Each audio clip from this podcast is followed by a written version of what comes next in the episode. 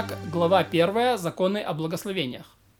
Повелевающие заповеди Торы произносить благословение после еды, как сказано, и будешь ты есть, насытишься и благословишь Господа Бога твоего.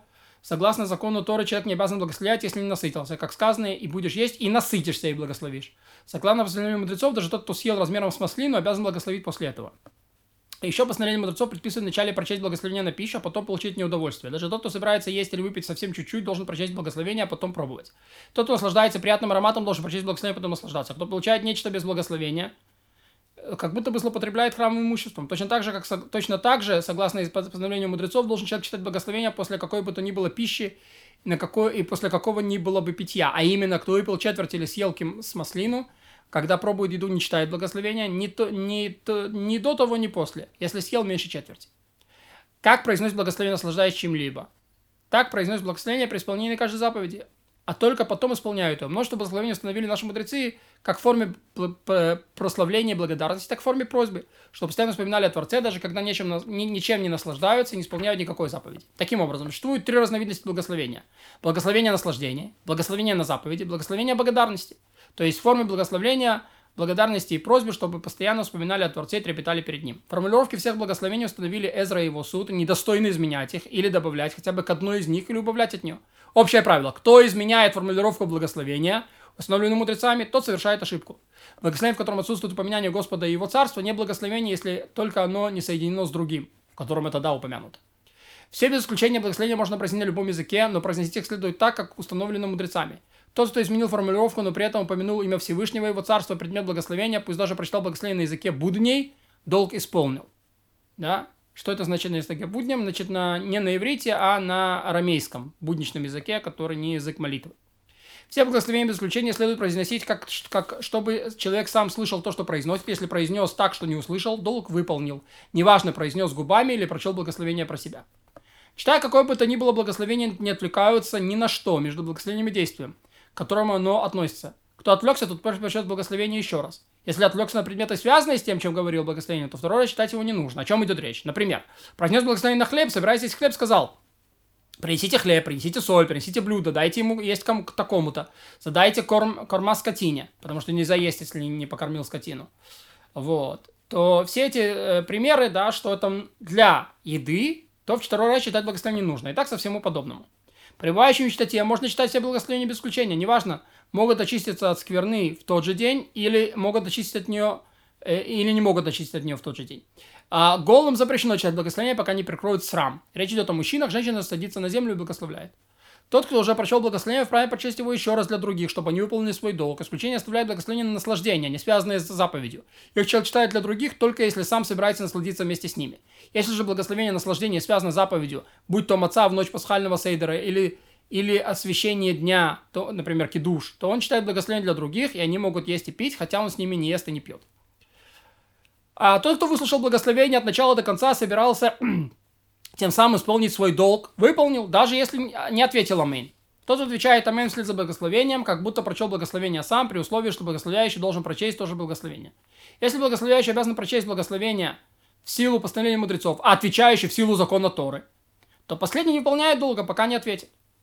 Или пока не выслушает, э, как читает благословение тот, кто, подобно ему самому, обязан его читать в, в силу закона Торы. То есть человек, который насытился едой, не может слушать э, Беркат Амазона человека, который не насытился едой. Потому что не, насы, не насытился обязан по мудрецам, а насытен обязан, обязан по Торе. Если многие собрались есть хлеб и пить вино, один из них прошел благословение, все ответили Амейн. Есть и пить разрешается всем. Однако, если они собирались есть вместе, а, а это ел отдельно, это ел отдельно, даже если не ели на, даже если они ели от одной буханки, то каждое благословение сам. О чем идет речь? Только о хлебе и вине. Но остальные блюда и напитки не требуют возлечь за стол вместе. Да, то есть можно каждый на отдельном столе. А, что такое лечь? Это как сегодня насесть. Если один из присутствующих произнес благословение, все остальные ответили «Аминь», то они едят и пьют, хотя не собираются возлечь за стол вместе. Кто слышит, как один из народа Израиля произносит какое-то благословение, то обязан ответить аминь, даже если не слышал это благословение начала до конца, даже если не, не обязан произнести это благословение. Если благословение произносит инородец, еретик, самаритянин, учащийся ребенок или взрослый, который изменил формулу благословения, аминь не отвечают. Отвечая аминь, не следует отвечать беглым аминь.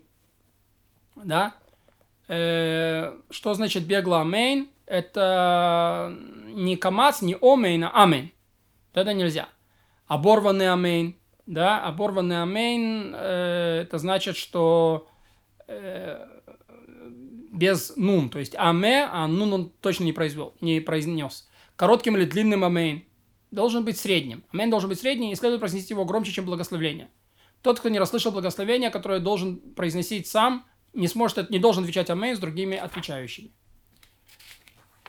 Кто читает ненужное благословение, тот понапрасну произносит имя Всевышнего, и он подобен тому, кто напрасно клянется, и вслед за ним аминь не отвечаю. Детей обучают, как следует произносить благословение, хотя во время учебы не читают благословение понапрасну. Это разрешено, но аминь при этом не отвечают. Тот, кто вслед за ними произносит аминь, своего долга не выполняет. Кто произносит аминь вслед за, за собственным благословением, тот поступает недостойно. Кто произносит аминь после окончания последнего благословения в цепочке благословения, тот поступает похвально. Например, после отстраивающей Иерусалим, я в виду Беркат Амазон, говорит Амейн, вот тогда можно после своего благословения говорить. А в благословении после трапезы, и, значит, э, он, э, Рамбам потом объяснит, почему это так, благословение после трапезы или после последнего благословения при чтении Шма во время вечерней молитвы. Там тоже говорят Амейн, по мнению сефардов. И точно так же в конце любой цепочки благословений после последнего из них сам произносит Амейн. Почему произносит Амейн после отстраивающего Иерусалим? Ведь за ней следует благословение добрый и дарующий добро, благо. Потому что благословение установлено во времена мудрецов Мишны, и оно как бы дополнительное, четвертое благословение. Но окончание главной части благословения после трапезы отстраивающий Иерусалим по Торе. А почему не произносит Амейн после вечной любви, אהבת עולם? Потому что оно в конце благословений перед чтением Шма. Да? То, что перед шма, мы не хотим разделять там аменом. И так поступает, произнеся все подобные благословения, которые читают перед действием, например, благословения, которые читают перед чтением свитка Торы или перед зажиганием ханукальных свечей, для того, чтобы не отвлекаться на амейн между благословением и действием, о которых говорится в благословении. Почему же не произносят амейн после благословения на плоды и тому подобное? Потому что это одно благословение, а амейн произносят после, благослов... после последнего благословения которому предшествовало другое, благослов... предшествовало другое благословение или благословения. Например, царские благословения или благословение первосвященника и подобное тому, чтобы поведать, что он завершил все благословения, произносят Аминь. Тот, кто есть запрещенный, неважно, намеренно или по ошибке, не читает благословения на эту еду ни до, ни после. Как именно? Если ел нечто, от чего не отделены десятина и трума, даже если не отделено то, что следует отделять в силу последнего мудрецов – или, или ел первую десятину, от которой не отделена трума, или вторую десятину, или посвященная храму, не выкупленная по закону, благословение не читает. И нечего говорить уже о том, кто ест падаль или мясо больного животного, или кто пьет вино возлияния, то есть еврейское вино, которое возлияли на идола, подобное тому, что благословение не читает. Одна, однако тот, кто ел дмай, да, дмай это значит непонятно, отделяли от этого труму или не отделяли – который дозволен только для бедных, или первую десятину, от которой отделена, э, от которой отделена ее трума, хотя в счет большой трумы ничего не отделено. Ее отделили еще в колосьях. Или же вторую десятину, посвященную храму, которую выкупили, но не добавили пятой части. Тот произносит благословение до и после. И так совсем подобно этому.